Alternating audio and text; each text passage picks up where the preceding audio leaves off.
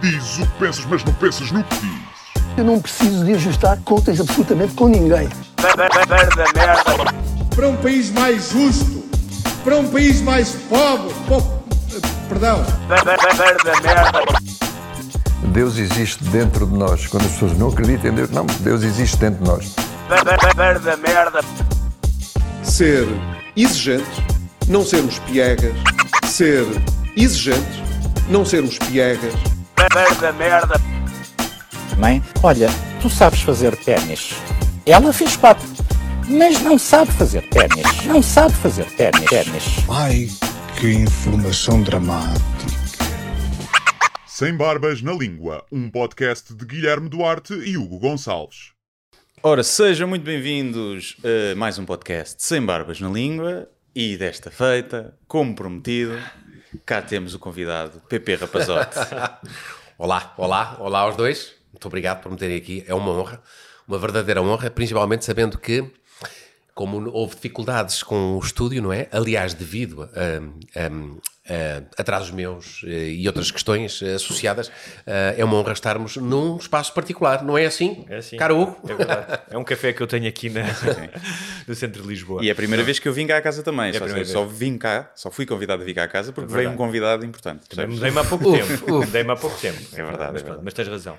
Mas olha, apesar do percalço do outro dia, hoje também houve uma adversidade que podia ter feito com que tu não estivesse aqui. Ah, é verdade, podemos começar por aí. Ah, eu estou entre casas, nós estávamos agora a conversar um bocadinho sobre isso antes de, antes de começarmos a gravar, mas hum, eu estou entre casas, entre ali na zona da linha, na parede, e estou a dormir em casa dos meus pais, no Cobre. Hum, foi o, o epicentro de uma desgraça esta noite e nós fomos evacuados. Por causa de um fogo, certo? Uh, não, fomos evacuados por alguém, pelas traseiras de alguém, pelo intestino grosso de alguém. Fomos evacuados, literalmente evacuados. Um, tivemos que vir dormir um, a Lisboa, não por perigo de incêndio, mas muito fumo e toxicidade e não sei o que e tal. Aliás, hoje de manhã voltámos a casa e tinha cinzas na sala e nos sofás, etc, etc. Uh, de facto, eu não, não me apercebi de que, o, de que o fumo estava a entrar com, esta, com aquela intensidade, mas eu acho que alguns dos, alguns dos, dos condóminos ficaram por ali, não é? Ehm, embora a polícia tivesse tocado, a polícia tocou, se ninguém responder, não há como adivinhar que está a gente lá dentro, não é? Mas é assim que acontecem os acidentes e os desastres. Bom, muito mal dormido, hum, vamos ver se a cabeça está sharp enough. A língua está, certamente, cheia de barbas afiadas.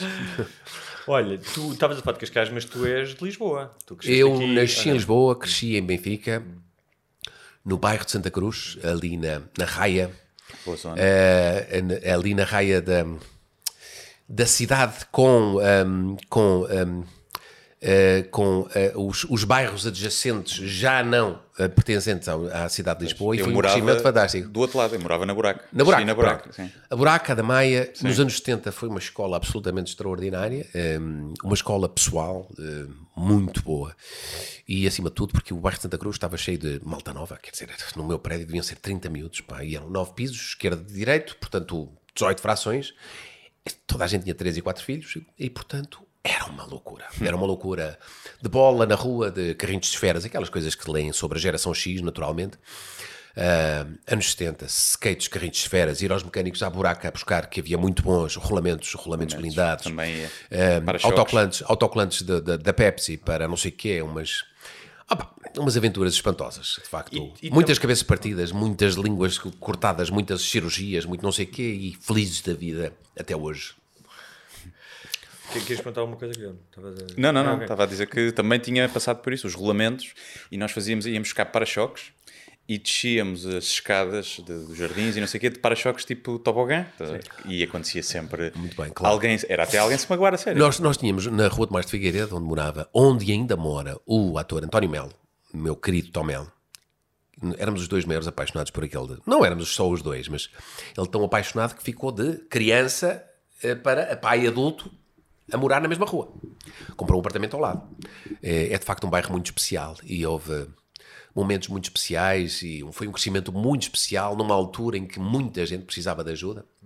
ah, a, a- segunda metade dos anos 70, depois do 25 de Abril, havia, e até a metade dos anos 80, mas façamos esta primeira, quando veio de facto ah, este êxodo a partir das colónias, os retornados, os famosos retornados, que ocupavam muito, daquela zona, naturalmente, mas sobretudo a pobreza que, ah, que se vivia nesse tempo, nos anos, no final dos anos 70, era, era impressionante. E então havia uma coisa que eu não tenho sentido cada vez com o desenvolvimento económico e da cidade, etc., que se perdeu muito.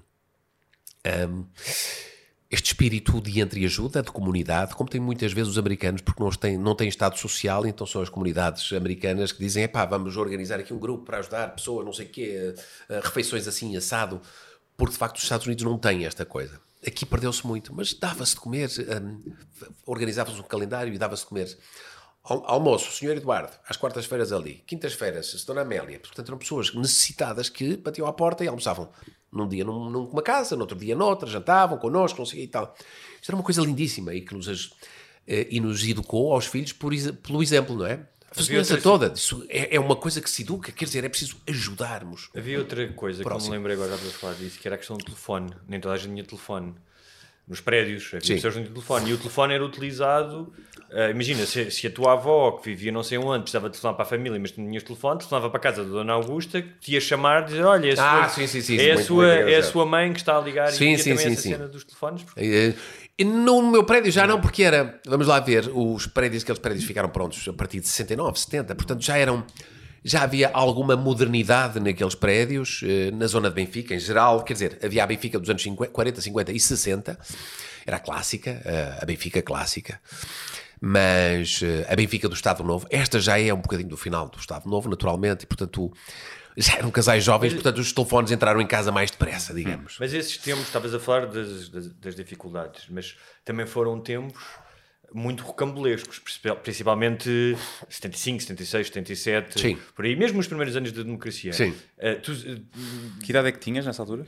Pá, eu nasci em 70. Em 70, ok. ok, portanto no final dos anos 70 eras uma criança, Nove, tinhas 10 sim, anos. ok. por aí, sim. E isso calhar já não, já não notarias tanto, mas a ideia da liberdade e da democracia, ou seja, tu tinhas noção dessa transição ali no final dos anos... eh, Tenho, comecei a ter consciência política muito cedo, muito cedo. E também sou dos que acha que ah, não há 25 de Abril sem 25 de Novembro. Não esquecer, ah, não quero entrar muito por políticas, mas acho que temos um país extremamente viciado. Eh, não quero entrar muito por políticas, mas estou certo que vamos falar muito hoje. Um, em termos genéricos, eh, sempre me considerei uma pessoa bastante razoável, de senso comum, sobretudo, mais ao centro, mas de senso comum. Preciso e já fui, já fui muito mais. eh, já- eh, não, já fui muito mais hardcore acredit, a acreditar na democracia, no sentido em que, na democracia social, na social-democracia, que é, pá, paguem-se os impostos que forem necessários para justiça gratuita, educação gratuita, saúde gratuita para todos, eh, aconteça o que acontecer. Mas de facto os impostos são cada vez mais altos, os serviços são cada vez mais baixos. Eu lembro-me que se calhar nós perdemos alguns no meio. né? Eu acho que temos em termos genéricos, a modernidade é maior, mas em termos genéricos já me senti muito mais bem acompanhado em termos de saúde pública do que estou hoje. Portanto, em termos genéricos, alguma, em algum momento a eficácia hum, fiscal, não no sentido de se cobrarem, de, de, de, de repente a, taxa dos impostos ser tão elevada que hum, hum, diminua a sua eficácia, mas Uh, em termos de gestão da coisa pública, acho que já estivemos melhor. Já estivemos com um aproveitamento melhor quando, tinha, quando havia me- menos dinheiro, digamos. Quando nós, nós somos bastante especialistas nisto, uh, principalmente no audiovisual, que é como é que nós fazemos coisas tão boas com tão pouco dinheiro? Porque não há segunda hipótese. Se queremos fazer, se queremos mesmo fazer, temos que aproveitar e organizarmos à primeira, ou seja, que não é nada nosso, não é? Havia aquela aquela piada em 86 quando entramos para a União Europeia, o como é que era a, a Europa eh, ideal, que era eh, um operário alemão, um, um Bob inglês, sem arma, sem nada, um amante italiano e um português numa redoma de vidro a dizer quebrar em caso de emergência. Somos nós, nós não planificamos nada, em cima dos joelhos somos os melhores do mundo, em 10 minutos, tá, sabe aí, pau, tal. O problema é quando Nós temos tempo para organizar, pelo- não sabemos. pelo desenrasque, É, o aquela palavra que e, é- só existe e- em e de facto, quando sobra dinheiro e se calhar temos mais algum tempo para fazer, não sabemos o que fazer, não sabemos como fazer, como proceder. E isso é transversal à nossa sociedade portuguesa em Portugal.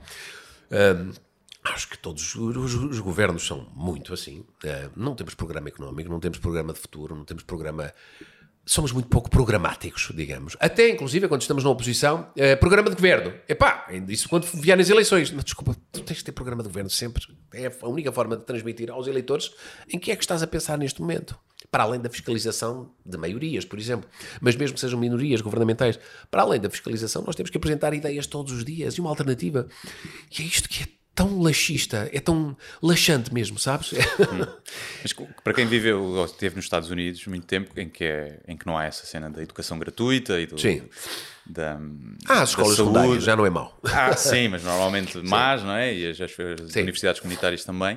Como é que vês essa diferença? Tu estavas a dizer que já foste um, mais eh, defensor dessa democracia social Não, nos Estados não, não, Unidos. não, não, não. Eu, fui- eu sou completamente defensor da dem- democracia social.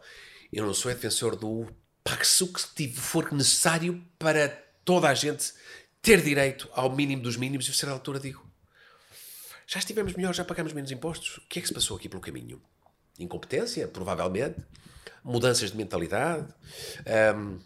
eh, extrema. eh, esta, esta, esta mudança de, de paradigma que é estarmos integrados numa União Europeia, que é pá, há de haver sempre Frankfurt ou Berlim que, que safa a malta pá, e a malta ah, começa a emitir mais uma dívida pública. É o Um dia paizinho, o paizinho é o rico, paizinho, o paizinho é o rico. PRR, eu não sei, epá, estamos sempre com. São os fundos estruturais desde, desde que entramos, não é? Desde 86 que andamos, há sempre. Ih, pá, ganda pinta, mais uma vez, mais 8 mil milhões, mais 13 mil milhões, mais 25 mil milhões. E nós andamos atrás disto. Hum, mas depois não temos um plano para os executar, como é o caso aqui do PRR, isto generalizando, como nunca tivemos, nunca tivemos. Nos anos 80 foi a mesma coisa. Ah, havia cursos ah, de formação de tudo. Neste momento o PRR tem uma taxa de execução ah, miserável, francamente miserável. Ah, eu estive em. Já podemos falar, podemos falar disso também. Olha, que tem a ver com, com rabo de peixe, que já, já lá iremos também. Estava outro dia numa reunião, eu não sei desta, quer dizer, sei um bocadinho destas coisas, estão-me a armar em, em ignorante. Não, eu sei um bocadinho, vou sabendo números. Às vezes nós somos confrontar, confrontados com números hum, que se contradizem e por isso vamos ter sempre que ir buscar a, a- a origem ah, das estatísticas para saber quem é que está a falar a verdade, porque isto é no, no espaço público, político é coisa é, é mais fácil, é, estas, são estas falácias. Mas estava com, com o, o Dr. Miguel Albuquerque, presidente do grupo do Governo Regional da Madeira, e estávamos a falar precisamente destas execuções pá, e que os tipos eh, que o Governo Regional da Madeira pá, tem uma taxa de execução de 115%. 115%?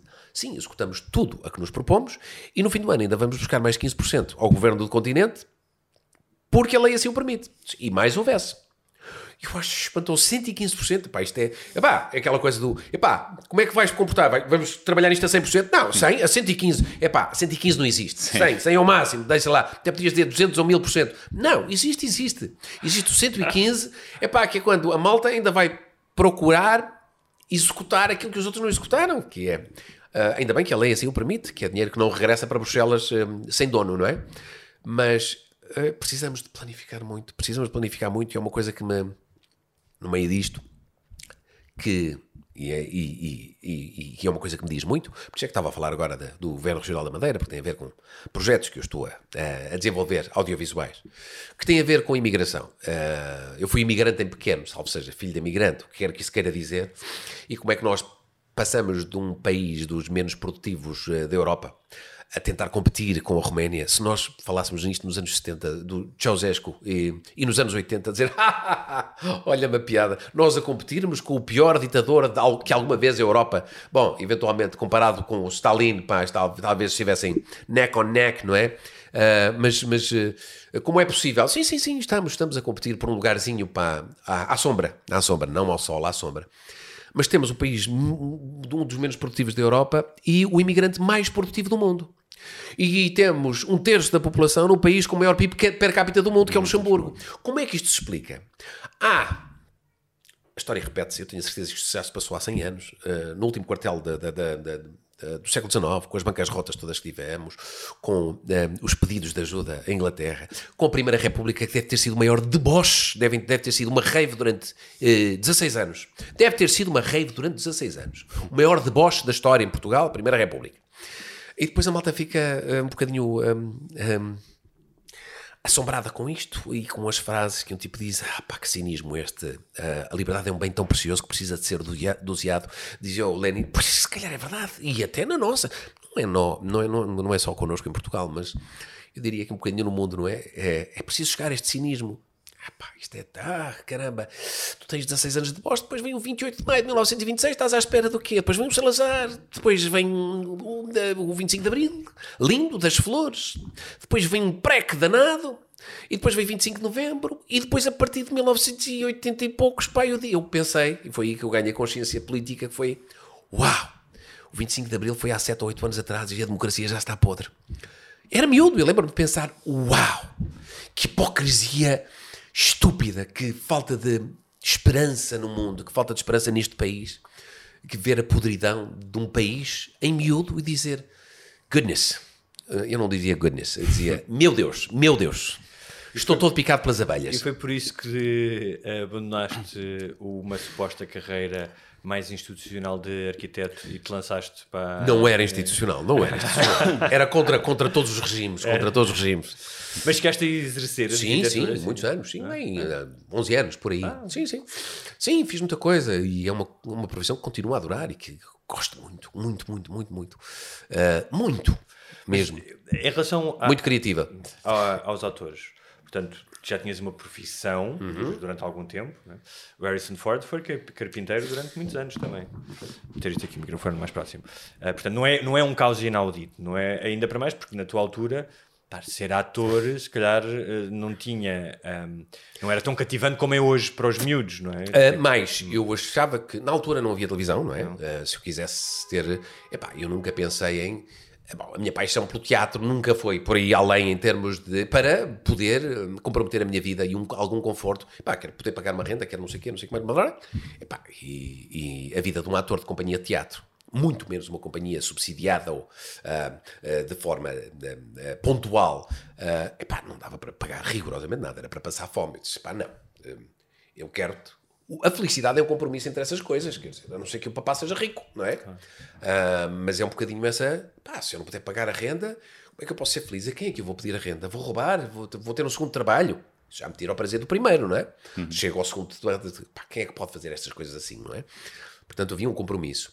Por falar nisso, e por falar na política, para falar eh, nestes últimos, eh, sei lá, eu comecei a trabalhar como arquiteto há 30 anos. O ordenado mínimo eram 49 contos. 49 contos, para quem não sabe, são 245 euros.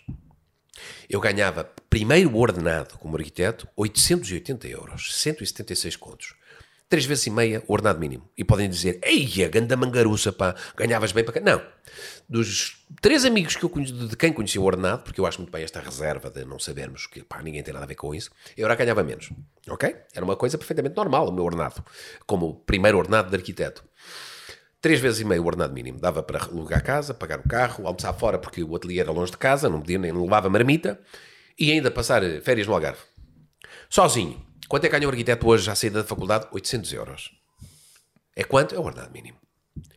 E, e pensem um bocadinho, eh, quem está desse lado. Eu ia dizer, eu já perdi a esperança, já perdi bastante a esperança, mas eu também sou um bocadinho mais velho. Eh, não percam a esperança, eu- isto é fácil dizer, não é? A quem é novo e que tem oportunidades lá fora a ganhar três ou quatro vezes, epá, o que é que eu posso dizer? Lancem-se lá para fora, com toda a certeza. Eu, inclusive, é mais velho. O esforço neste país de caminho de carreira, qualquer que ela seja, é tão grande, tão grande, tão grande, tão grande. Eu lembro-me de ser arquiteto e dizer, epá, cada tropeção que eu dava era porque tinha encontrado o Estado. Esta máquina, apesar deste bloco de granito à minha frente, se fosse através das, eh, dos regulamentos camarários, fosse através de legislação que não necessitava existir, eh, havia eh, redundâncias, havia contradições, toda a vida isso saiam da frente. O Estado é o inimigo da iniciativa privada no sentido do desenvolvimento do país. A malta quer andar para a frente? Não pode. Está sempre a dar uma cabeçada numa pedra dura uh, que existe e que e cada vez que eu isso já estamos a preparar um pacote de medidas para- não preparem medidas coisa nenhuma felizmente normalmente isto é, é da boca para fora que é só para responder no espaço mediático já estamos a resolver o problema então nada ok pronto a malta acredita daqui a seis meses falamos e está tudo na mesma Uh, Então, mas, olha, mas havia já, já que destruíste os sonhos de todos os miúdos que estão na, na, na Nem- faculdade nem- de arquitetura. desde, o kinder, desde os 3 anos de idade, desde que me percebam até aos 25 de- Fujam. Sim, e especialmente os da Faculdade de. Arquitetura, que vão receber o grau mínimo, vamos fazer a mesma coisa com os atores. Ou seja, Sim. uh, porque hoje em dia, aquilo que tá- falámos há bocadinho, acho que é muito mais um, aceita até entre os pais, é muito mais, está muito mais gla- Sim, muito mais. glamorizada. Às vezes Hoje, ator. hoje em empurrado dia, pelos eu acho, pais, não é? eu acho espantoso. Acho, sim, às vezes empurrado pelos pais de forma errada, acho Sim, eu. Mas para, ser, para ter eu a fama. sou- Mas queres, sempre- queres, sempre queres fui- fazer, sempre fui- desromantizar isso? Não, ideia? não, não, não, não, não, não, não, não, antes pelo contrário. Hum, eu posso dizer que os cursos ditos do, ensino superior, os engenheiros, os arquitetos, não sei, advogados que estão pela, pela hora da morte, malta que não consegue encontrar um estágio, não, não- passa, faz o exame da, da- da- na, na ordem, eh, da bar, não é? Hum, epá, e, e vai ganhar o ordenado mínimo, arquitetos a ganhar o ordenado mínimo, toda a gente, e de repente os dias que correm o, esta- o espaço mediático, os, os 15 minutos de fama já não existem. Existem para toda a gente. Existem muito mais do que 15 minutos, dependendo da tu- do teu sucesso. E nisso não. Às vezes são só Dediquem-se 15 à música, ao É YouTube. do sim, Instagram. É só 15 YouTube, ahm, Instagram, ah, dediquem-se à música, ah, de- produtor de conteúdos digitais, o que quer que isso queira dizer. Se vos trouxer dinheiro, uma- há uma coisa muito fácil de fazer, ou relativamente fácil, de Sex forma tape. relativamente fácil. Não, não é só isso, não. Não, digo, por exemplo, os, eh, o e-commerce, hoje em dia, para quem quiser, para toda a gente que domina as ferramentas e agora com, com, ah, com inteligência AI, artificial, é brutal. E depois aquela coisa que é, um- uma, uma- uma- é uma, um ensinamento clássico, uma lição clássica ah, de quem faz isto do e-commerce e que ganha uns cobras muito valentes. Há quem seja milionário a partir daí. Que é ter uma ideia, o que é que está a dar? Ver o que é que anda, o que é que é trendy. Eu- Pescar meia dúzia de produtos. Ver quem é quem em ah, ah, ah, Guangzhou ou. ah, ah, ah, ah, ai, como é que chama o porto chinês, pá, de onde sai, de onde a malta. ah, Não é malta Wuhan. Não é não é, não, não, não, não, não. Ai, caramba. Eh, não interessa. O Porto Xangai? Chinês. pá. Não, não, o Porto Chinês, onde se produz, que é uma cidade industrial de eh, 15 milhões de pessoas, cheio de. Que é onde tu vais, é onde a AliExpress produz tudo. Sim, e, ok. Ou não produz, o- ou é o faz chamado o e-commerce. dropshipping. O agora, dropshipping. chamado. E então, um, epá, e ver o que é que está trendy, ver quem é que produz isto, encomendar, sem dinheiro nenhum. E como é um truque clássico, que é um truque que me chateia, que eu às vezes até parece que estou a dar de caras com um negócio destes quando demora dois meses, três meses a chegar, que é uma coisa que nos acontece normalmente. É alguém que começou um, um, um- um negócio de e-commerce sem dinheiro e depois de chegar às 200 encomendas, 300 encomendas, vai escreve a resposta e diz: Lamento a ruptura de stock eh, e por isso estamos a demorar mais, mas assim que tivermos, oferecemos-lhe um grátis, gratuito. E tu, quando tiveres 300 encomendas sem dinheiro, já tens o dinheiro de 300 encomendas, encomendas essas 300, ainda encomendas mais algumas coisas porque é tudo baratíssimo ao preço. É o preço da AliExpress. Vais, ofereces e é assim que começas o e-commerce. E vais ti- a- a- adicionando produtos e retirando produtos em função do trend, da trendiness que, que tens no TikTok, que tens no YouTube, etc. Nas Google e por simplesmente, epá, nem precisas ter, de ter armazéns ou de fazer, de ter stock.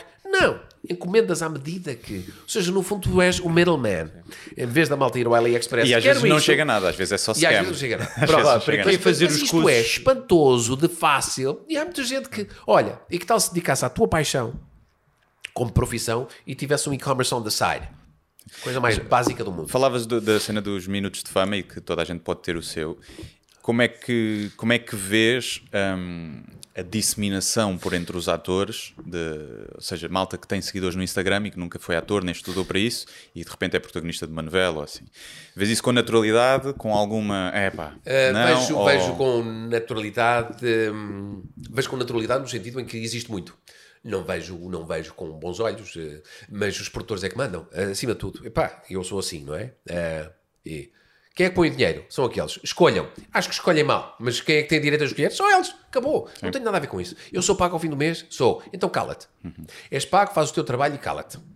É um bocadinho isto. Eu não tenho que dar essas opiniões. Ou posso dá-las, mas no final, é pá, vou contestar-te se não contestas nada. Quem é que pagou o produto? Foi o senhor. O que é que tu tens a ver com isso? Sim, e é uma decisão comercial É e não artística. É não uma Muitas decisão vezes. comercial. E muitas vezes um tiro no pé tremendo.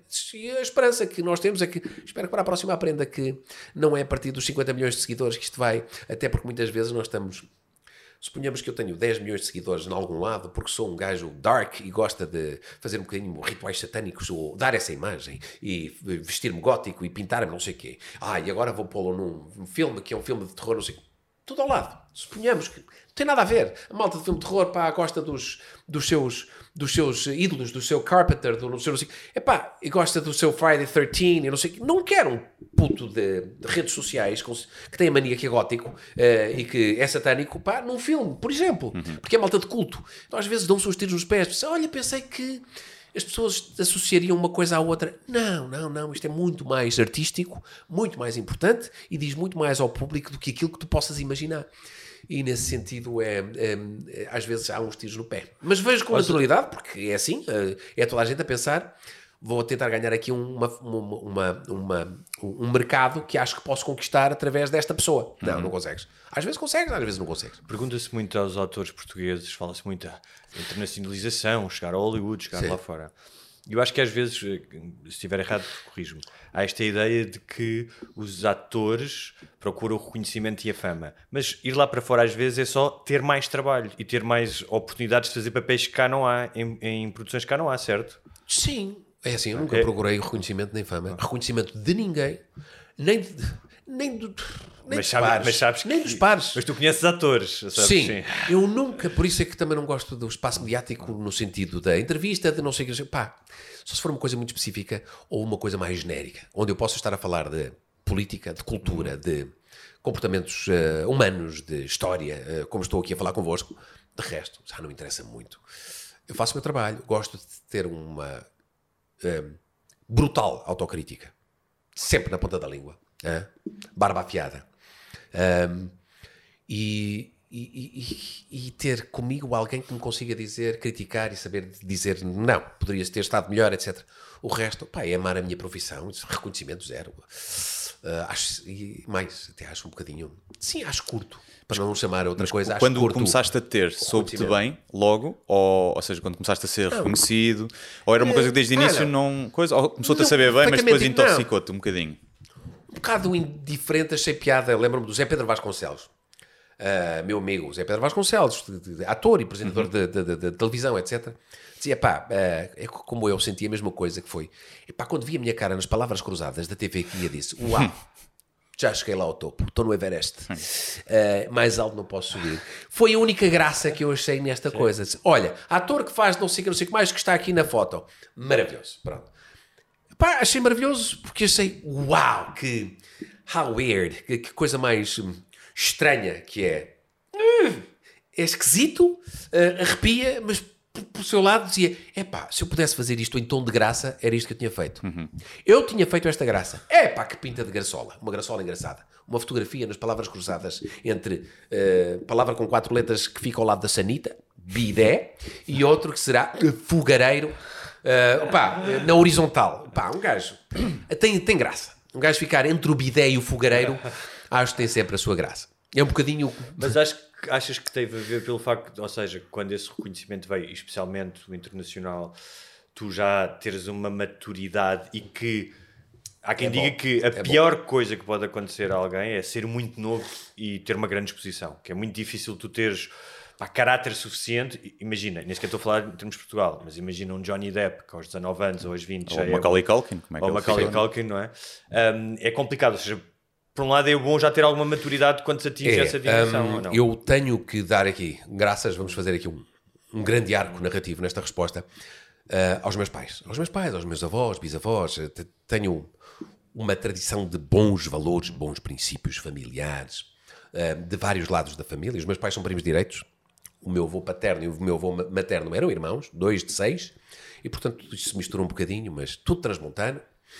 Uh, os rapazotes de lá de cima, os Fernandes de lá de cima, os Matos, tudo lá de cima, portanto, tudo judeu, tudo cristão novo, tudo Deus dará e Deus dado, tudo rapazote, Cavaleiro Ferreira, etc. Blá. Uh, tudo Matos, tudo Fernandes, pá, uh, mesmo. Mas há uma coisa boa que estas coisas dizem, é pá, tu és muito. Não, há, há, há coisa boa no conservadorismo que são os valores. Nós não perdemos de vista a estrutura moral que temos. E eu acho que tive uma estrutura, eu e os meus irmãos, não estou a falar só de mim, estou a falar dos meus irmãos, absolutamente extraordinária. Devo aos meus pais, o meu pai que faleceu este ano, dia 18 de fevereiro, já agora, hum, infelizmente, muito infelizmente, em circunstâncias hum, várias, particulares, na Domus Vida, ah, do Grupo Melo, é que nos deixou um bocadinho com dúvidas eh, relativamente ao acompanhamento que tiveram. Os dois. A minha mãe foi despedir-se do meu pai uma semana antes, por assim dizer. Ele teve lá três semanas e meia, faleceu. A minha mãe chegou lá uma semana antes. Epá, foi uma história um bocadinho. O meu pai faleceu uma semana depois e a minha mãe também não esteve mais.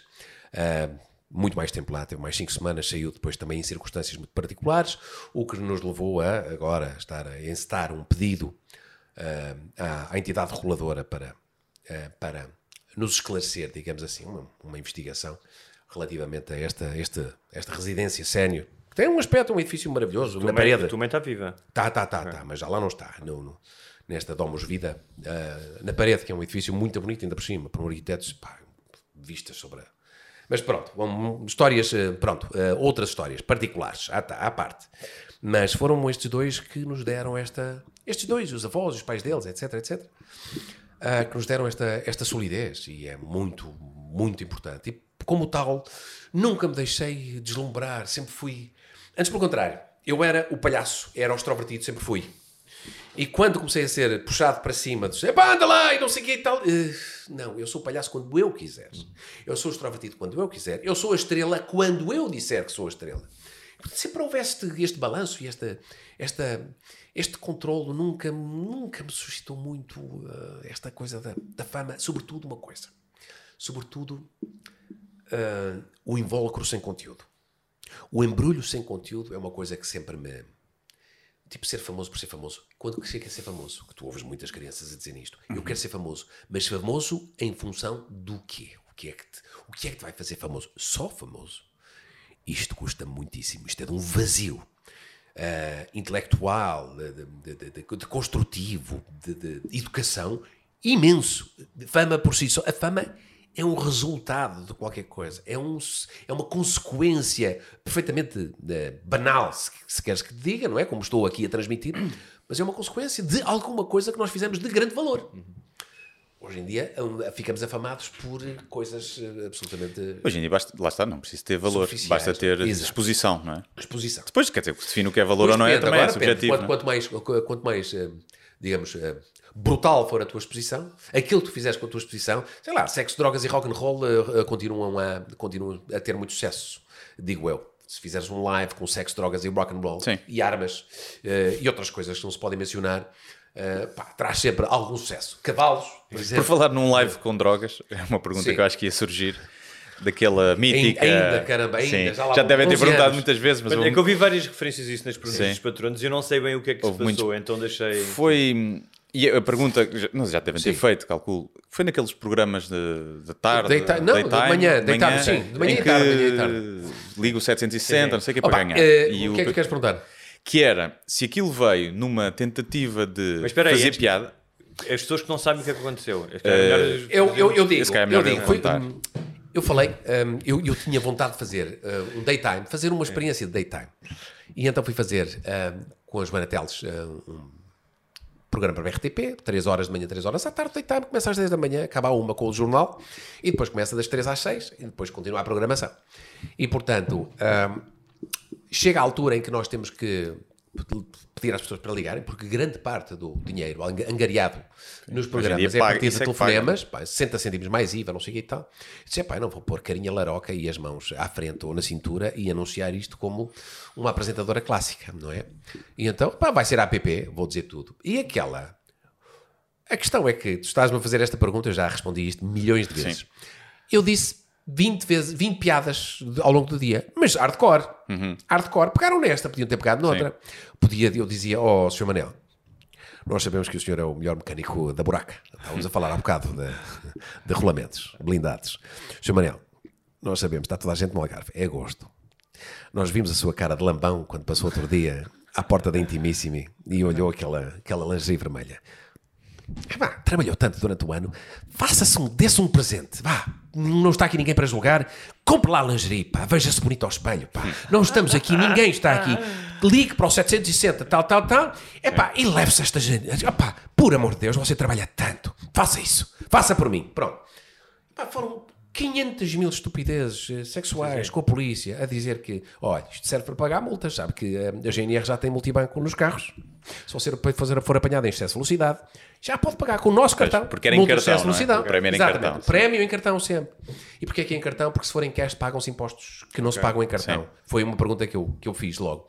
Eu disse destas todas, pode, pode montar ali as mãozinhas pá, da GNR, pá, que a malta não se importa. Tudo isto, hardcore, e ali a puxar, pá, e a malta pegou na da droga, ainda bem, que eu achei que era, o piada com graça. também aceitava cartão, se a ideia é. era, pronto, se, se- se o seu dealer aceitar, tiver um terminal multibanco, Tu fizeste isso compra no- droga. no Daytime Às, TV. às 10 e meia da manhã, pronto, claro. Portanto, para a senhora, para a senhora disse: Oh Manel, o que é que ele disse? É, é, é para a farmácia, oh vó, é para, é para comprar aquelas drogas na farmácia. Pronto. E portanto, era se, se o seu dealer aceitar, tiver um terminal multibanco, pode comprar droga? Pode! Pode! E faz você muito bem, pronto. E tinha outras preparadas que ainda bem Mas, não eh, disse. as minha- a minha pergunta é: se isso foi feito, eu já acho que já acaba por responder um bocadinho. ao longo da vida, cada vez que tinha que apresentar mas coisas, foi o que é que vou dizer agora. mas por- a minha pergunta era se foi-me uma de pá, saiu-me e vou tentar, vou tentar ser engraçado ou se foi eu não quero fazer isto, acho isto, não acho isto fixe. Eh, Não! e então Ai, e revoltado, tenho- sim, não, tenho que fazer não, isto. Não, não. Se havia algum compromisso, dizer, estás a ver? Não, E senhor, tu, tipo, foi. então vou- Eu, vou eu, eu Ok, sei, eu ok. sabia que tinha que fazer, tinha que apresentar Ok. os, os prémios e disse: deixa-me lá agora meter o PP nisto. Como, é que eu meto, como é que eu faço isto pessoal? Personalizado, Sim, sim, digamos. sim. Foi, foi. E a outra pergunta é se tivesse, se tiveste problemas com isso ou não? Se alguém te É, chamou a não, atenção. foi do, do- da, da RTP eh, não me, acompanha, não me acompanharam bem. Não, não, não, não, foi da RTP. Aliás, houve dois telefonemas, um da SIC e outro da TVI, é quem sabe, isso, isso é normal. Sim. Se houver dois telefonemas, são das outras televisões. claro, faz parte. Não houve queixas, Ok. não houve queixas. Houve ali um momento de sururu. A, a RTP não me acompanhou muito bem nisto, sinceramente. Eh, mas, uh, sei pá, que se lixe, desculpa lá. Quem não percebeu que não é um. Quem percebeu que não é um mundo. Ah, isto, pá, isto um gajo não pode ser visto a vender droga. Na... Quem é que andou a vender droga na televisão? Isto é. E era um pronúncio. Haja, haja dois dedos de testa, não é? Foi um pronúncio para E narcos foi. e rabo peixe. Não, não é? toda a gente diz que. Ah, isto já foi. Olha, um, com- bocado já fal- foi o. o, o um, como é que se diz? Uma. Uma prequela. Não, uma, uma prova, um audition, uma Ah, audição sim, para, sim, sim. para, para, o- Então, para os- há bocado falaste do teu pai. Ele chegou a ver o Narcos, por exemplo? Chegou, chegou, chegou. O meu pai gostava, nunca- não, meu pai nunca foi muito de fazer elogios. Sempre tivemos falta de pai. Ah, nesse sentido, nunca foi de fazer muitos elogios. Mas ouvíamos-lo por interpostas pessoas. Claro. Há uma coisa que ele diz que é engraçado. E eu, sinceramente, não tenho, tenho dúvidas. Ainda hoje é possível que me sinta mais à vontade como arquiteto como, do que como ator. O meu conhecimento eh, artístico e técnico da arquitetura eu posso até considerar superior ao da representação. E sinto-me mais à vontade e eu próprio às vezes posso dizer uau, fico orgulhoso disto. Sem o dizer. Desde que me sinta satisfeito, é bom mantermos... eh, Se não estivermos satisfeitos é porque ainda não chegámos lá. Na verdade, nós nunca estamos satisfeitos. Eu não gosto de me ver no ecrã, porque vou sempre olhar para os defeitos. E portanto não gosto de me ver. Eh, Sempre que posso não me vejo. Só sou obrigado. Nos episódios de lançamento, por exemplo, no cinema. um filme. Ah, baixar a cabeça, pôr a mão. na- Não, não gosto muito de me ver. Não gosto muito de ver. Há coisas que eu acho que fiz bem. Acho que é bom sermos assim. E gosto, é pá, isto ficou bem. Sim, senhor. No tom, ah, ficou. ahm, saí da- completamente da minha zona de conforto e acho que me, ahm, me pus à prova nesta, nesta determinada, em determinada situação. Isso é, é, é muito engraçado. Ou seja, não é propriamente só sofrimento, ah, ahm, não é? A vertigem da, da, da arte e do ah, ah, depressão e comprimidos e suicídio. Mas Não. desfrutas do processo, até chegar aí. muito do processo. Essa é a melhor parte de todas. A minha. eh, no teatro é uma plateia, obviamente, e a respiração da plateia. eh, e não, é só, não são só os aplausos, é a respiração da plateia. Porque nós, durante duas horas, numa peça de teatro, estamos a ouvir a respiração da plateia. Os aplausos só vêm no fim. Se eu tivesse duas horas a trabalhar para ouvir um aplauso durante 30 segundos, é pá, é pá, arranjei uma coisa que pague melhor. Ah, não, os aplausos pagam muito bem, mas é respiração, é saber se estás a aprender à, à audiência ou não estás a aprender. E na mesma coisa, da mesma, da mesma forma, filmar ou gravar, que é uh, o momento em que a concentração, o pré, o fazer, o conversar com, com ah, o realizador, o diretor de fotografia, etc, etc, e, e, e fazermos isto com. E depois o teatro, o cinema e a televisão, cada um com os seus tempos e com os, seus- os seus ritmos, um, ensinarem-nos coisas absolutamente extraordinárias. Quando temos mais tempo, o que é que conseguimos fazer com o tempo? Um bocadinho aquilo que estávamos a falar do, do português, que é quando temos mais tempo e dinheiro, opa, agora estão-me a pedir para planificar, eu só sei fazer isto em cima do joelho e com 5 tostões. E agora, o que é que eu faço? Se eu tiver 500 milhões em vez de 5 tostões, se eu tiver 500 milhões e tiver 2 meses em vez de 5 minutos, o que é que eu faço? Se calhar não sei. Já vi muitas situações destas. Nós não sabemos o que fazer com mais tempo e com mais dinheiro. O PRR, Uh, não quero falar politicamente, uh, bom, lá está, uh, mas não quero falar. O PRR veio com este governo, mas não quero falar. Diria que é, é, é, é, é todo o espectro político reagiria assim, que é nós tivemos muito pouco tempo para apresentar projetos. Não, e há, conheço muito amigo de alguns elementos do governo, de todos os governos. Vou conhecendo, olha, vou fazendo parte já daquela geração que tem, que, que tem amigos que trata por tu no governo, nos governos, nos governos, não é? Pronto. Mas o PRR deu muito pouco tempo as pessoas, para que as pessoas percebam isto, porque muitas vezes não, não é dito muitas vezes. Uh, também não, não será este o melhor, a melhor forma de transmitir isto, mas houve muito pouco tempo para elaborar projetos para o PRR. E sem projetos não há dinheiro que vem da Europa. Os únicos projetos que nós temos em andamento permanente cá em Portugal são os projetos de infraestruturas. É a ferrovia, é o Porto Sines, é o hidrogênio verde, é etc. São coisas que demoram 20, 30, 40, 50 anos a fazer. E, portanto, estão sempre em andamento. E um tipo, a certa altura, diz: é pá, temos aqui uma PRR, não queres apresentar o projeto? Ui, vamos adaptar este projeto de forma a trazer dinheiro da Europa. Tudo o que não tiver, como seja a cultura, temos zero euros da cultura no PRR. Epá, e há, há muita ideia das pessoas dizerem, sabes que o PRR é mais para, mais para infraestruturas? Não. O PRR é para quem teve tempo de fazer projetos. Ou para quem tinha projetos em andamento, um bocadinho como o programa de governo. Epá, programa de governo para quê? Uh, ainda não estamos em eleições, tens de ter sempre um programa de governo, tens de ter sempre projetos a andar. Uh, Espanha, o PRR já não é o turismo que o o, o, cinema já não é o turismo que o paga. Todos, todo o cinema espanhol está a ser pago pelo PRR. Que é fantástico, não é o ICA espanhol que está a pagar o cinema espanhol, é o PRR. Havia tantos projetos, dá para acreditar nisto? Não, nós cá, zero, não temos. Não havia nada em andamento, não há nada em andamento, não há nada para se promover. As direções regionais neste país, 90% do orçamento é para pagar ordenados. Às vezes nós temos 300 pessoas para gerir 300 mil euros. É verdade isto que eu te estou a dizer. Mas quem é que é culpa disso? Ou seja, como é que Espanha consegue é uma, é assim, distribuir dinheiro opa, para o cinema e cai a quê? Há um, é o governo, é a máquina do Estado que não permite às pessoas da cultura candidatarem-se a esse dinheiro. Eu acho que hum, eh, eu não quero ser muito contundente aqui, até porque posso criar inimigos. Uh, aliás, uh, se os criasse seriam todos. Não quero fazer aqui, uh, não quero fazer aqui escolhas de qual é que é o pior filho. São todos maus filhos. Ou, ou, maus pais neste, neste caso, porque é assim que nós vemos um bocadinho o, o papá governo, ou os papás governos. Uh, para mim são os papões governos, mas, mas, mas os papás governos portam-se mal muitas vezes. Acho que é uma forma de estar. É uma forma de estar. Não há dinheiro, não há. O que é que nós podemos fazer mais? O que é que nós temos entre um, um ministro, um secretário de Estado, um chefe de gabinete, um diretor, uh, uns assessores? O, o que é que temos que ter pessoas que, para além de ir ganhar o seu ordenado, tenham interesse, projetos, tenham ideias, não é? E muitas vezes esses não existem. Muitas vezes este perfil não existe. Ou às vezes não existe. Dentro da família. Não é? Dentro da família. da família que é contratada. Dentro da família, se calhar metade é contratado porque tem que ser contratado e a outra metade, e, eh, mais 25% não tem capacidade e só 25% é que tem ideias e entusiasmo, mas esses não mandam nada.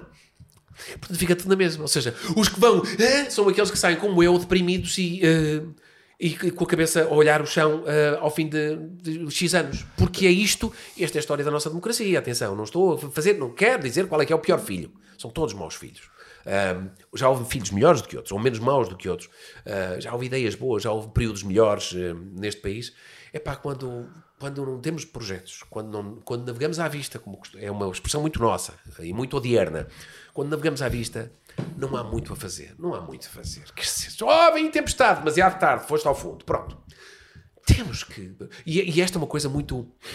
Quando nós comparamos isto com os referendos, com os projetos alemães, com aquele referendo suíço que foi fantástico, que era: olha, meus queridos, meus queridos cantoneses, não é? Meus queridos dos cantões, nós temos possibilidades financeiras de vos pagar o 15 mês na Suíça. Veja-se bem, com os ordenados suíços, com o nível de vida lá está o referendo veio negativo. Nem pensar que dessem quinto mês, pá, façam-se à estrada, pá, ponham-se a trabalhar, não queremos ter desequilíbrios nas finanças públicas. Nós só perguntamos porque temos mesmo, e de forma consciente, possibilidade de vos oferecer, meus queridos suíços, esta possibilidade. Nem pensar nisso. Isto é, é maravilhoso. É o, é, é, o, é o inverso. É o inverso. É um governo a oferecer e o. Ah, senhor, not on my turn. Que pá, não, enquanto eu estiver de plantão aqui, isso não vai acontecer, porque eu tenho consciência cívica, tenho consciência. Isto é maravilhoso. Mas não terão sido São- nesse caso, podemos ver do outro Mas- lado, mas os é- têm menos que ficaram prejudicados. E como, Ah, como lá. muitos têm bem, Sim, mas a Suíça não. eh, Vejamos que ah, a pobreza estrutural na Suíça não é um problema. Sim. Pronto. E por isso podemos. Se- Podemos contornar esse problema ou resolvê-lo de outra forma que não décimo Dar a quinto toda a mês em todos os ordenados. Porque isso é uma forma socialmente injusta, não é? De resolver o problema. Ganha toda a gente. É um bocadinho como os escalões do IRS. Vamos pagar, sejam superiores os, os- aqueles que podem pagar mais e sejam inferiores aqueles que podem pagar menos ou aqueles que não podem pagar não pagam IRS. Uhum. Totalmente de acordo. Sou totalmente a favor do... Agora, a minha questão está sempre hum, na gestão da coisa Aplicar pública. bem depois Epá, é gerir isto, é saber gerir isto. Ah, e tenho muita. É impressionante, porque isto volto a dizer: somos um dos países menos produtivos e somos o melhor imigrante do mundo. Como é que isto se explica? Como é que se explica que enquanto estivermos cá, somos deseducados, somos. hum, não há programas de competitividade que aumentem, que criem empregos. E eu não estou a dizer isto como palavras soltas. Podia pensar. Eu penso em. Desde há 20 anos que penso em mil ideias ah, para a economia portuguesa. Mil ideias. Não estou a fazer nada. Vais, Nunca. Era a última eh, coisa. Não, em termos políticos, não quero. Podemos Quero contar saber. contigo São, são para- coisas, inclusive, básicas. Uh, são coisas que aconteceram depois de eu ter a ideia, 10 anos depois, mas que depois acabaram por não ser bem aplicadas ou não, não ser aplicadas de todo. O nosso, o nosso potencial exportador, por exemplo, há uma história, uma historieta que eu hum, conto muito, quer dizer, uh, as nossas as melhores solas do mundo estão na trofa e em Santo Tirso, em empresas familiares de do- 10, 12 empregados. É preciso abrir novos mercados ao mundo. Feira de materiais em Osaka, a melhor feira pá, de calçado do mundo. Eu tenho 20 mil euros para montar um standzinho lá durante uma semana. Não tenho. Quem é que me ajuda? O Ministério da Economia. O ICEP. Tudo isto é trabalho de economia, é de economia. Aquilo que fazia o, o, Paulo Portas com, eh, eh, como ele chamava, eh, economia, eh, ou eh, diplomacia económica. Levava o trabalho que devia ser do ICEP, levava ele num avião. É um bocadinho isto. É pá, o governo português tem que estar aqui e dizer candidatem-se as, as- as- as pessoas e que haja lojas regionais, distritais, que permitam ajudar os pequenos empresários a dizer: sim, senhor, eu quero abrir novos mercados, ajuda-me, ajudo. Nós temos que estar em contacto com os adidos de várias embaixadas, dizer: temos a possibilidade de temos mercado exportador para aí? Temos mercado exportador. Comuniquem-se, organizem as idas às feiras, mostrem o melhor do mundo que é nosso e exportem. Sabes, é engraçado estás a falar Pá, isto, isto, isto- e, e havia, havia uma ideia no tempo do João Cravinho que eu tinha tido. essa- Olha, finalmente, que eram lojas de facto de rua para apoiar as micro, pequenas, as pequenas e médias empresas, principalmente as pequenas empresas, porque depois as outras não precisam de ajuda, conhecem o mundo, conhecem os mercados e têm essa possibilidade. Os- as pequenas empresas poderem ser ajudadas, poderem ser orientadas. Como é que eu faço? Pai, o senhor Manel, que tem a quarta classe e conseguiu 10 ou 12 e com a sua mestria de quatro gerações faz as melhores solas do mundo. O que é que ele sabe de Osaka? Nada. Ajudem-me. Ajudem-me. Eu tenho as melhores solas do mundo, ajudem-me a pô-las lá fora. Mas e se ele for feliz a vender as melhores solas do Não, mundo não, não. só E se, e se ele quiser eh, abrir novos mercados? E se ele já estiver falando nisso? Sim, isso Ah, é outra pois. coisa, sim. Pronto. E se ele disser, epá, onde é que eu podia vender mais? É que eu tenho, agora estou com capacidade de produção. Pronto, ok. Ninguém está interessado em ficar mais pequenino, acho eu. Quer dizer, há pessoas que podem Há pessoas ficar... que às vezes querem aquilo familiar, queres não é? crescer, epá, e não podes. Eh, Não podes, não tens ajudas, não, etc. E isto é também não foi trabalho foram de durante Ministérios da Economia, é tudo trabalho. Depois nós anda- andamos sempre de arrasto ah, o Ministério das Finanças. Ah, também não queria falar de política mais do que isto, mas eu acho fantástico. ah, pá, acho. Desculpem. ah, ah, desculpe, doutor Fernando Medina, para estar a dizer isto, pá, mas. ah, prometemos que para 2024, era notícia hoje, vamos deixar de fazer cativações. Eu acho que as cativações, desde logo, acho que isto é a assunção de uma coisa que é absolutamente extraordinária que é ter um orçamento de Estado e chegar ao fim do ano e executar 70% do orçamento de Estado e meter 30% ao bolso e dizer olha, até poupamos 30%. Epá, desculpem, com gente a passar fome, não. Com, o- com saúde como temos, não. E não me digam... E agora, assumir uma coisa destas que eu acho fantástica, acho mandota, quer dizer, prometemos que vamos deixar de fazer cativações. Bad boy. Me, bad boy. E já não vem de agora. eh, Já não vem de...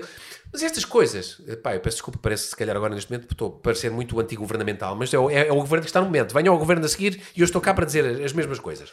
Ah, porque somos muito parecidos, somos muito parecidos. Mas, hum, mas são estas coisas, estas. eh, Pá, não se pode, não se pode, não se pode. Mas eu acho que muitas vezes as cativações têm a ver, inclusive, com falta de projetos. Com aquilo que eu dizia, não há projeto. E sobra ao fim do ano. Como é que num país que é pobre e que precisa de evoluir muito, há cativações, não há projetos? Não há. Sabes que isto sobra mesmo. Olha, aproveitamos e pagamos mais dívida. Porreiro, baixamos a dívida, o déficit está inferior, evoluímos quanto? Zero. O ordenado mínimo está a quanto? 900 euros. Ótimo. Então está tudo bem, não é? Portanto, é falta de. Nós somos bons na redoma de vidro, pá. Nunca devíamos ter saído da redoma de vidro. Pai, nunca devias ter partido a redoma de vidro. Dos eh, primeiros-ministros, já que estamos a falar de política e para fazer o cruzamento me faças- para, sim. para a Diz- interpretação, sim. Diz, diz. Qual é que teria mais jeito para. Era qual, desde o Vasco Gonçalves até ao Costa, eh, qual é que tu gostarias de representar num filme? Ai, num filme? Sim, Qual é que achas? Ou numa série. Ah, não sei. numa Epá, série? o Vasco Gonçalves era uma figura absolutamente figuraça, extraordinária. Acho que é a figura, como figura humana e como mais, a mais extraordinária de todas. Como, como figura, como comportamento, como, Como comunicação, como personagem, não há. Pá, Vasco Gonçalves, sobretudo. Sei lá, ia gostar, ia gostar muito. Ia gostar muito, ia ser o maior desafio de todos, porque era o mais. O mais eh, diferente, diferente, de facto, uma personagem extraordinária, absolutamente única. E o O Sócrates? Sócrates ia ser giro, é Ah, uma boa o Sócrates. personagem. não é? Gostava muito também. Um, mas o, o- tenho, tenho um fascínio, um, tenho um fascínio, um fascínio, um fascínio pelo, pelo, pelo PREC e tenho um fascínio pelo Vasco Gonçalves uh, e, e iria gostar bastante de, de fazer. O Sócrates, há muito bons imitadores de, imitadores de Sócrates, mas imitadores não como atores. Agora, um, de facto, é uma história é a melhor história da nossa democracia. É. Eu diria, é melhor. A personagem de Sócrates é a melhor personagem do século XX. Portugal e XXI. Até agora não há ninguém que a tenha batido. Venham, venham Álvares Cunhais, Vasco Gonçalves, Salazares, o que quiserem. Eh, ninguém bate eh, a personagem do Sócrates na forma. Não estou aqui a Sendo fazer que ele já é juízos. uma personagem. Ele também sim. fazia Não várias estou a fazer aqui juízos sobre o juízo que isso, a justiça, o que é da justiça, etc, etc, etc. Não, estou a dizer a forma como, como se aproveitam os momentos, os momentos de fraqueza dos outros. Vê, eu bem dizia, isto é um ataque à justiça. Todas estas respostas, todas estas eh, formas de defesa são. Todos estes clichês, digamos, já se tornaram clichês por via do Sócrates. O nosso ex-primeiro-ministro José Sócrates tornou clichês uma série de coisas que não eram clichês. E é isso que faz uma personagem importante. hein? É isso que faz uma personagem importante. É os lugares comuns que se criaram com o José Sócrates fazem dele uma personagem muito importante. Muito importante. E ele acaba por encapsular um bocado uma, uma certa época de Portugal democrático, uma certa, de várias coisas que tu falaste aqui. Olha, seja, ele- queria falar-te nisso em relação à. à, à, à- epá, eu, eu peço, eu peço, a- peço-vos que não, não desistam deste país. Eu, neste momento, eu fiz o meu caminho cá, em, na arquitetura e na representação, sempre foi muito mais difícil do que lá fora. É muito mais fácil lá fora, independentemente do meu inglês, ou do meu espanhol, ou do meu inglês francês, não, não interessa. Mais fácil lá fora. Há menos preconceitos. Há menos preconceitos intelectuais. Há menos preconceitos de tudo. É business. É. Tá, deliver. Tens qualidade, tens qualidade. Apresenta, fazes, ganhas. Eu, neste momento, estou mais interessado em contar histórias portuguesas em português com orçamentos estrangeiros. Porque nós não temos orçamentos para isso. Eu estou muito interessado. Eu quero muito este país. Eu vivo cá, para cá imposto e quero, de facto, contar histórias. E é isso que eu estou a desenvolver neste momento. Como produção executiva. Criar histórias, escrever. Tu sabes bem. Estou a trabalhar com o João Tordo. Ah, quero fazer várias coisas. Quero trabalhar contigo. Ah, quero contar histórias portuguesas em português com e, e com os contactos que eu fui adquirindo ao longo dos anos, com plataformas, com ah, canais internacionais, etc., para conseguir esse dinheiro, para conseguir. Agora, há uma coisa, portanto, eu não digo, eu digo, não desistam disto. É claro que é muito fácil eu dizer isto porque tenho uma ligação muito grande, tenho cá a família, etc. Quem emigrar aos 22 e, e começar uma carreira lá fora e se apaixonar por alguém estrangeiro, já não volta e Portanto, não é esta a perspectiva. Mas lutem por isto, votem, hum, façam barulho. Hum, há tanta coisa a fazer de boa neste, neste país. Mas eu estava a lembrar-me precisamente que representa o José Sócrates, que é mais velho do que eu, sim. Uh, não sei quantos anos terá, terá agora, 58? Por aí? 59? Sim, Pronto, por aí. tenho 52. Mas hum, eu lembro-me que era miúdo. E as mamães, isto para dizer da democracia podre que eu dizia, sete anos depois, oito anos depois do 25 de Abril, disse, ui, isto já está tudo estragado. Quando as mamães diziam, olha, meu querido Hugo, meu querido Huguinho, já percebemos que tu não tens capacidade para tirar um curso superior. Não tens. Vamos assumir isso, não tens. Que tal se te juntasse a uma juventude democrática, a uma juventude partidária? Isto nos anos 80 era o pão nosso de cada dia. Tenho muitos colegas amigos que estão representados na política exclusivamente assim. E depois vinham muitos os senhores José Sócrates e os senhores eh, António José Seguros que queriam passar a ser doutores, porque eles vinham mesmo dos 15 anos da juventude partidária a comer e a cavalgar etapas para chegar acima no aparelho do partido. Esta é a história dos nossos anos 80. Portanto, nós substituímos um regime por outro. Em 8 anos, em 5 anos. Se calhar foi automático, eu não, não sabia, não sei porque era pequenino. Nós substituímos um regime por outro. Imediatamente, quem achar que vivemos em democracia pura e dura, está completamente enganado. Foi um regime por outro, um aparelho por outro, um sistema por outro. Mas não existe, não é? Nenhum país tem uma democracia. Não, mas, ainda não, assim- mas, mas ainda é assim, assim- tão automático, tão automático. Eh, Se calhar faltou-nos sangue no 25 de Abril, ainda bem que não houve, mas faltou-nos mais sangue para depurar um bocadinho mais as coisas, para... Não sei, não sei, eu não quero estar a dizer isto, não, não quero mas estar a dizer ainda isto, assim- mas, mas isto é... de- anos depois, era junta-te a uma juventude partidária, e era, eh, sobretudo, a juventude socialista, a juventude social-democrática e a juventude centrista, que eram os partidos do arco da governação. Ok? Mas eu concordo com o que tu dizes. Houve, obviamente, um aparelho ah, de Estado económico, ou seja, as empresas depois, quando regressaram, os grupos económicos, hoje em dia é mais três ou quatro, mas são os mesmos do antes de 25 de Abril. sim, sim, sim. São as mesmas famílias, são a mesma. E quando, eu, e quando eu perguntava muitas vezes, sabes uma coisa que eu dizia, é pá, mas ao menos na primeira metade dos anos 80 e na segunda metade dos anos 70 havia gente de muito gabarito na Assembleia da República. E já me respondeu, não, não vou dizer quem, mas já me disseram, oh, Pepe, sabes porquê isso aconteceu? Porque ainda não tinham acontecido as privatizações. Estava tudo à espera na fila da frente Sim, pelas mas- privatizações para voltar a puxar a mão quando foi tudo nacionalizado. Ui, agora o melhor é pôr-me na fila da frente para recuperar aquilo que é meu ou que é de outros, e eu estou aqui por interposta pessoa e vou ser bem pago para recuperar estas eh, privatizações p- eh, para, para os grupos que as tinham ou grupos privados novos. E de facto, hum, aquilo que nós achávamos que eram cabeças pensantes nesse período, nesses primeiros 10 anos de democracia, ou nos primeiros 15, foram lentamente desaparecendo e hoje em dia tu não conheces quem seja de uma geração antiga ou que tenha trabalho feito eh, no mundo cá fora, porque quem, opá, lamento dizer, não, isto, estão, tal, é pá, quem não tem experiência, e eu posso contar pelos dedos de uma mão, das duas mãos, quem na fila da frente dos partidos portugueses, todos, tem experiência cá fora, porque não é a mesma coisa. Se eu vir que eu fiz um estágio no escritório de advogados e a partir daí me dediquei à política, o meu amigo, tu não tens experiência nenhuma. Ah, mas tens, é um político muito, muito. A forma como se entende a palavra político, a, a sua, na sua definição, é péssima. É, é, um, é político muito experiente. Eu não estou a ler o Príncipe de Maquiavel, nem quero. Mas é precisamente assim. É, pá, é um animal muito astuto, é um animal feroz, é um animal político. Isto são só vícios, são só defeitos. Estamos só a categorizar desejos. Ele, ele é ótimo para ser primeiro-ministro, para ser ministro de não sei o quê. É um animal político. Ui, pronto, está tudo estragado. É uma porcaria. Pronto. É um gajo sem experiência no cargo. Eh, toda a gente é ministeriável, não é? Não é preciso ter experiência. Antigamente tínhamos, pá, é um senhor, é um professor catedrático que vem de não sei o quê, ou é o CEO de uma empresa que não sei o quê, que vem dar o seu contributo para a política nacional, vem ganhar um décimo do que. Estás a ver? Estas coisas que podia haver, que tinham os seus contornos, nem tudo é nobreza, obviamente, mas que tinham os seus contornos, hoje em dia não. Seja, Manel, uh, queres ser ministro de quê? Eu não tenho experiência de nada, não interessa, só tens que. Uma coisa que o Mário Soares dizia muito bem, dizia muito bem. Eu preciso saber de finanças, como quando tinha o Medina Carreira, pá, ou, ahm, ahm, ou- ou o Hernani Lopes. Sabia uma de. não sabia um, um, um número. Mas sabia escolher o melhor ministro das finanças do mundo, pá.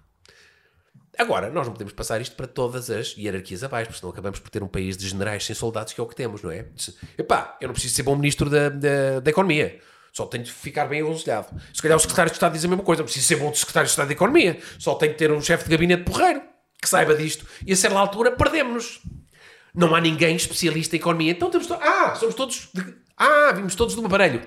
Vimos todos do aparelho. Não estamos a falar dentário. Não, não, não, não. Estamos todos com os, os dentes direitos. Mas. so- vimos todos do, do aparelho partidário, por ali acima. Antigamente ainda- havia este decoro de pôr em lugares ministeriáveis alguém que tivesse alguma experiência. Ah, e isso é. pronto. E queria diz, um gajo, deixar- diz um gajo que não queria falar de política. Deixa-me só fazer. Eu Diz. queria fazer uma pergunta, mas antes uma nota de rodapé, que é sem prejuízo de concordar. Eu já agora, desculpa, só uma nota. Andei no colégio moderno, que para além dos meus pais e da minha família, foi a melhor da, da doutora Maria Barroso, do doutor João Soares, eh, pai do Mário Soares, e que foi a melhor escola de valores, de princípios, de tudo que eu tive a seguir à minha família. Foi o colégio moderno. Eh, Os professores eram, eram os melhores amigos dos alunos. A todos os níveis. Desde drogas a, a problemas de, eh, gravidezes eh, na adolescência. Etc., eram os professores. E era a coisa mais uau. É, não eram os professores que adulto- engravidavam nas alunas. é? O primeiro Que davam- adulto. que davam as drogas. o primeiro adulto com quem um adolescente ia ter muitas vezes naquela escola, e eu assistia a várias situações dessas, era um professor. Era escolher o professor.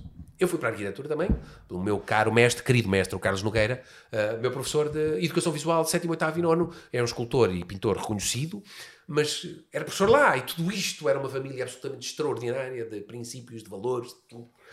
E depois eh, todos os sonhos eh, acabam um dia e, e isto de facto foi apodrecendo muito, muito, muito, muito, muito.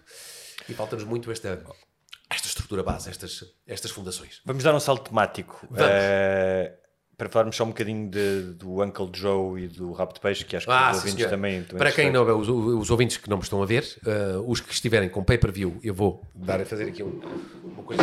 que é isto. Ah, Ok. ele está a mostrar uma t-shirt que diz Rabo de. Peixe Film Crew. Film Crew. E eu há bocado até disse a piada que eu sempre quis, sempre que tinha uma t-shirt destas, gostava que dissesse Films Crew.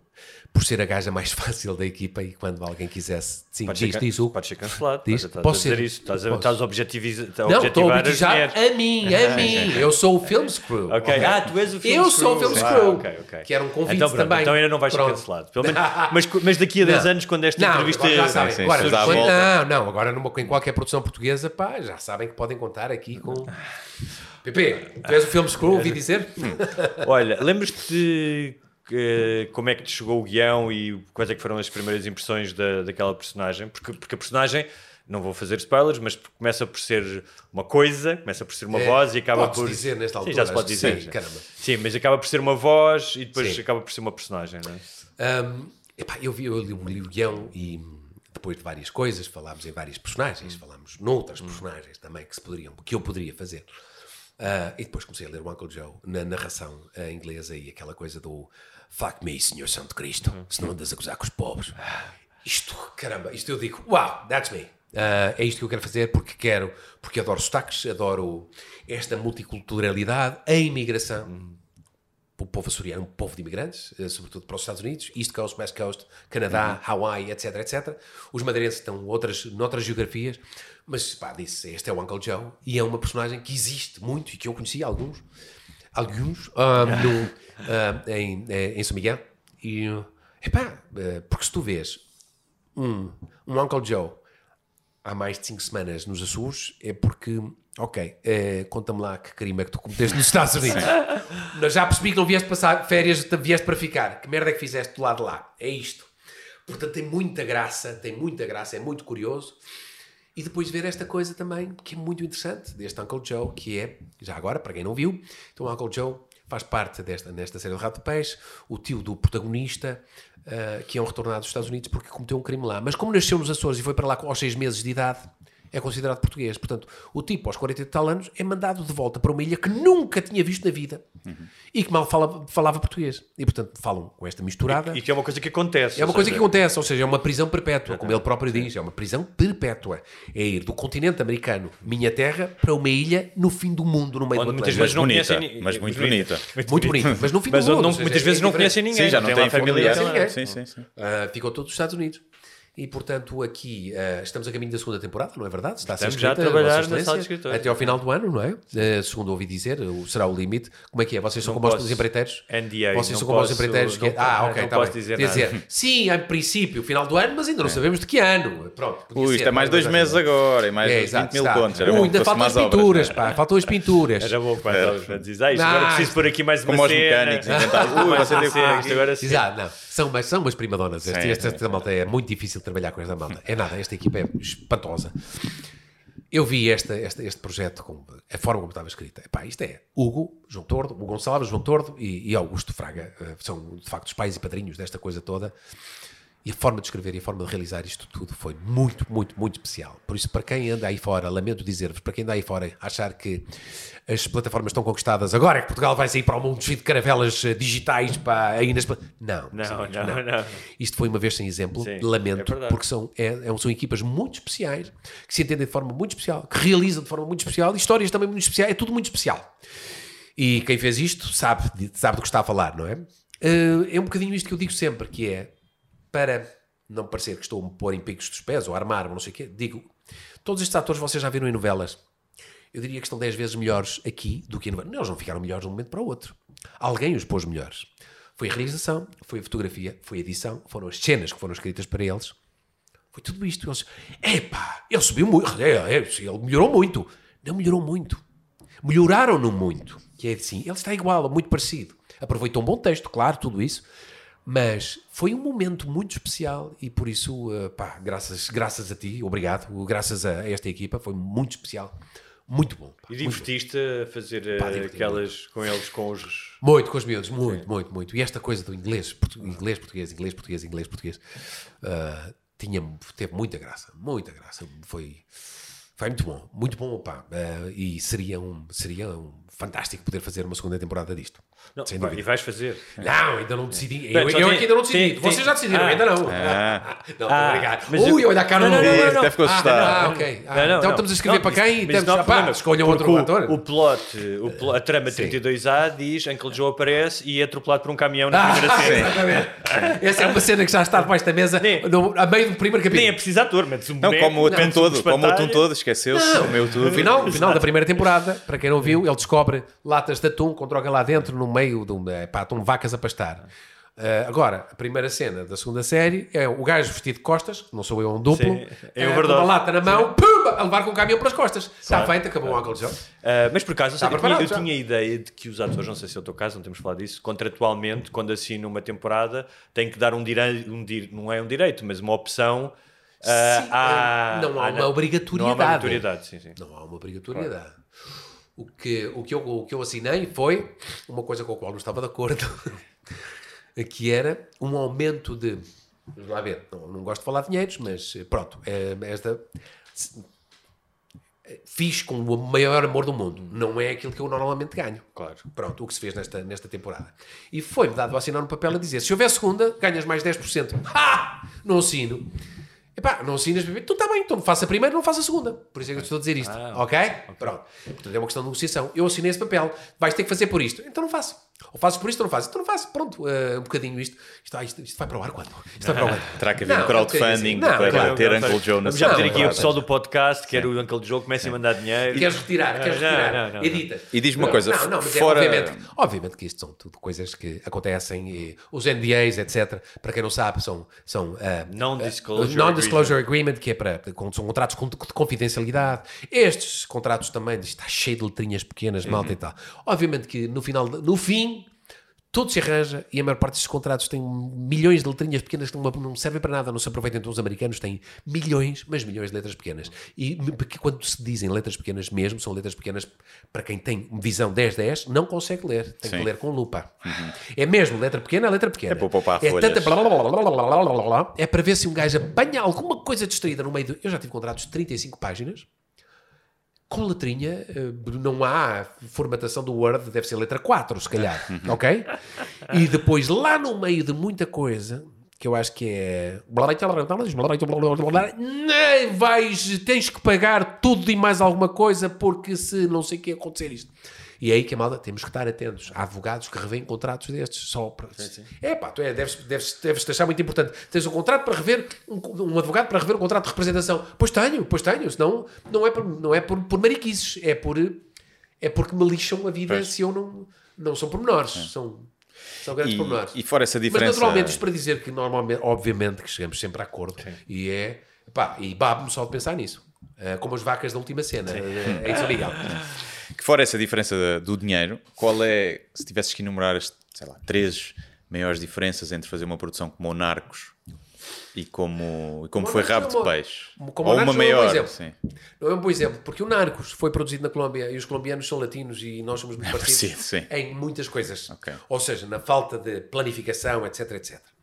Eh, acontece é que na Colômbia é muito mais barato produzir e por isso Uncle Joe, o Uncle Joe eh, americano eh, ehm, eh, epá, paga-se- pagam-se melhor eh, produções. A Colômbia produz muita coisa, tem profissionais impressionantes, etc.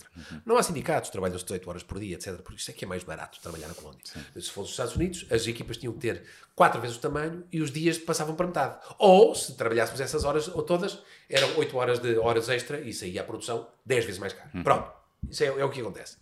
Ah, os profissionais são fantásticos na Colômbia. Não é sindicatos que é a grande vantagem. É abusar dos, dos, dos pequeninos. É assim. que se ganha dinheiro. Os pequeninos. É a história da- da- do mundo. Ahm, portanto, não é tão. O que, é que, o que é que acontece no rap? Nós somos muito mais. Somos muito eficazes. Nós somos muito eficazes. Somos muito eficazes. Embora nos falte algumas coisas, precisamente o que é que eu diria em relação às produções americanas é nós não sabemos, eu acho, que não sabemos lidar com ah, orçamentos maiores e com a planificação em orçamentos maiores. Como é que eu, em vez, eu passo de 100 mil euros por episódio para 2 milhões por episódio? O que é que eu faço? Eu não sei.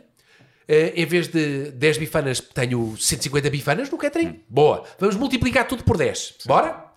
Não é. Há muita coisa que nós não estamos habituados. Espera aí. Direção de arte. O que é que nós fazemos aqui ah, com arte? Uau. Set design. Ahm, tal. Ah, ok. Meios. Como é que eu quero filmar isto? Sem... Nós estamos habituados a tirar. Pensa, pensa mais pequeno. É, tem, é, este- é mesmo, é, não, ou, não escrevas lá essa porcaria que é impossível de fazer, temos lá helicópteros para isso, ou ah, aviões a jato, ou não sei o quê, esquece lá isso. E a malta começa, e nós ficamos com este, este switch de pensa mais pequeno, pequeno, pequeno, pequeno. Nos Estados Unidos, the sky's the limit. Tens liberdade para tudo, e portanto, é grande. Como eles teriam dificuldade em, olha, tens 100 mil euros por episódio, não faço. Não fazes 100 mil euros é muito bom, meu, diria um português. Não, não faço, nem pensar nisso. Não sabem escrever para 100 mil euros. Nós não sabemos escrever para 2 milhões. E essa é a diferença. Ou seja, planificação, desenho de tudo mais. E há outra etc. coisa, uh, Pepe, que é a questão do tempo. O tempo é dinheiro. Se tu puderes, imagina, estás a montar uma cena, estás a, a filmar uma cena durante uma manhã inteira, uh, seja a nível da direção da arte, seja a nível dos takes que podes fazer, de como é que podes pôr a câmara, tu tens esse dinheiro para passar esse tempo. Em Portugal, normalmente, tu tens pouco dinheiro, então, já, já fiz produções de, de valores diferentes, é a mesma cena pode ser feita em numa manhã inteira e o realizador pode fazer muito mais planos, logo a cena quando vai para o ar está muito mais composta, ou a dizer, olha, vamos fazer este- isto em 30 minutos, porque a seguir vai ter, vamos ter que filmar outra coisa qualquer. Portanto, Sim, sim, ter sim, dinheiro também te dá dúvida. tempo para Claro, fazer as coisas claro. com tempo. Podes, coisa- Por exemplo, podes ensaiar, muitas vezes Podes em Portugal ensaiar, podes podes ensaiar. montar um decor muito melhor, podes muita coisa. Mas muitas vezes há esta coisa, vamos lá ver. Ah, é uma isto, isto é uma coisa fundamental. É uma coisa fundamental e é uma coisa fundamental que se passa aqui, por exemplo, também nas escolas de cinema, que temos e que não estão habituadas a trabalhar com isso, nem têm material porque não há dinheiro para fazer determinadas coisas. As escolas, são- o material é, é caro para se poder ensinar e poder, poder utilizar. Mas hum, agora perdi-me, perdi-me completamente na. Ah, nos Estados Unidos. As faculdades, o topo da carreira de, de, de um cabeleireiro, de um uh, tipo de uh, special effects visual, de, de, de make-up, uh, um tipo de special effects, um editor, etc. Tudo isto, o topo da carreira é o cinema. Nós cá não temos isso. Sim, não temos Isso é um, é um tipo um cabeleireiro uh, que faz não sei o que, não sei o que mais. Pá, não está. E então, tudo isto tem consequências. As melhores são faculdades. Começas com uh, uh, um, um bacharel, não é? Os três anos não sei o quê. Depois vais para um master, depois vais não sei o quê. Depois... E a certa altura tens oito, forma... oito, oito anos de formação em látex para máscaras faciais de extraterrestres. E és o maior do... Pá, aqui não temos. Ou seja, tudo isto, a criação de uma indústria, cria-te faculdades, especialistas, professores, tudo, tudo uma formação incrível, uma indústria do outro mundo. Nós não temos isso cá e, portanto, é muito mais difícil depois chegar a esse nível. Mesmo que nós tenhamos o dinheiro, depois vamos passar uma, semana, uma manhã inteira a fazer o quê? Pá, não se pode fazer determinadas coisas, ou porque não sabemos, ou porque não temos eh, orçamento, ou porque não sei quê. E, portanto, Epá, são, são escalas. Tudo aquilo que varia na escala do, do negócio que é o cinema português, que não é negócio, não é uma indústria, e o que é no- nos Estados Unidos, por exemplo, pá, é, é a diferença entre criar ou não criar uma indústria. É tudo o que traz atrás. Olha, nós vamos eh, fechar esta primeira hora que é, que é em aberto. Quem quiser continuar a ouvir-nos e ainda não é patrono, o que é que tem que fazer, Guilherme Duarte? Vai a patreon.com barra sem barbas na língua e a partir de 2 euros por mês uma pechincha pode ouvir 4 episódios extra e agora este é o último episódio antes de férias, antes de agosto. Portanto, podem ouvir mais uma, uma- uma- mais a parte com o PP. mais a parte com o PP que vamos falar a E E, podem, podem, e isto é uma espécie de eh, pay-per-view eh, para adultos, Sim, porque sim. tem o filme Screw aqui escrito Sim. nas costas. E tem perguntas dos patronos e, tem mais é. todos os episódios para trás. Mas nós costumamos fechar normalmente com uma ronda de sugestões. Pá, pode ser coisas completamente aleatórias. Pode ser um filme que viste, um restaurante que foste, comeste um grande cozido, qualquer coisa. Eu vi uma série, vou só mencionar aqui porque achei mesmo muito original, chamada Jury Duty. E que Hum. é uma, uma espécie de uma subversão narrativa. Então o que é que eles fizeram? Eles construíram tribunal, um caso de tribunal, ah, e anunciaram que iam fazer um documentário sobre o que é que era ser jurado nos Estados Unidos. E várias pessoas normais candidataram-se, que iam para o jury duty. Escolheram um gajo. Portanto, toda a gente à volta, o juiz, o, o- a polícia, toda a gente são, são atores. Então, tem, tem um guião, ou seja, as personagens Isso não- secundárias... como é que se chama o gajo que faz isso? Não me lembro. Não se é Mas todas as personagens, ou seja, há uma história como se fosse quase uma, uma série, uma dramedy, não é? Sim. Eh, com, a, com a cena do documentário. Então tens o, as personagens, há romance entre elas, continuas a ter uma parte de ficção, mas há um gajo que acha que está mesmo no julgamento. É. Que eles escolheram não sei quantos gajos que achavam que iam Uau. participar. Pá, e é brilhante, porque a parte que está escrita tem muita graça, as personagens têm muita graça. Há um gajo que é super famoso, que faz dele mesmo. Eh, porque pode acontecer, tu podes ser famoso Sim. e ser chamado para jury duty, não é? É um gajo que entrava nos X-Men, agora não lembro o nome dele. E portanto, o gajo que não sabe daquilo acha Ah, que está, qual é, acha que está é. a falar com uma celebridade. Eu já vi clipes disso. Pá, e aquilo está muito perfeito. Os gajos montaram uma sala de realização e de produção no tribunal, está muito bem feito. E porque mistura as reações deles genuínas com o, tudo o resto que está está escrito. Estás a ver? Muito giro. Eu acho, acho que não sei, e- e- não me e lembro é do nome do gajo, mas se for do que eu estou a pensar, o gajo é incrível, tem, também tem outras cenas. E eu, eu tenho a ideia que é do mesmo gajo. Não, não... Tens alguma coisa que tenhas visto recentemente, ou comido, ou lido? Não. Olha, não. Não. Foste a Mondinho de Baixo. Fui a não Mondinho de? Basto. Aconselhas? Vim, apanhei as festas da cidade por acaso, então vi aqui em Barreiros ao vivo. Da cidade, não sei se é cidade, se é vila. E hum, é isto. Não, E PP? Alguma Epá, coisa eu que faço, gostaste? faço, faço uma, uma sugestão que é o meu cartaz é este ano. O Cascais com o Jazz este ano, que é extraordinário, que tem várias pessoas. Pá, o Van Morrison veio outra vez. Dei bilhetes o aos meus pais para isso. Ben, Ben- Harper, uh, a Diana Krall, e e, portanto é ali uma, um best-of para mim de extraordinário. O Van Morrison desde sempre, o Ben Harper desde que saiu uh, em 93 com o primeiro, 94, o primeiro álbum, que comprei e fiquei completamente louco com o Ben Harper e que vem cá muitas vezes. Portanto, Cascais com o Jazz este, estes dias, pá, este fim de semana, mais uma vez, uh, é extraordinário, é um ambiente muito cool e com grande música. E, e pronto, é isto. Bem. Vamos então, quem quiser ouvir-nos, vamos É eh, para o especial de Portanto, patronos. Vamos quem ver. pagar até já e vamos por agosto, quem não pagar até setembro. Não é? Que é assim mesmo que a gente vai E é fechar tão o tasco. triste, isso é tão triste. É. Eu, se não tiverem, eu pago, está bem? É só enviar mensagem. Mas olha que nós continuamos a fazer muitas coisas grátis e durante muitos anos fizemos Sim, sim, grátis. sim, sim. Portanto, Não, mas acho bem que há um mínimo de estrutura que Há um se mínimo de estrutura. pagar. É, é. Eh, então é isso. É isso. Muito obrigado, Vá. Pepe. Obrigado. Pepe. Obrigado. E até já. Até já.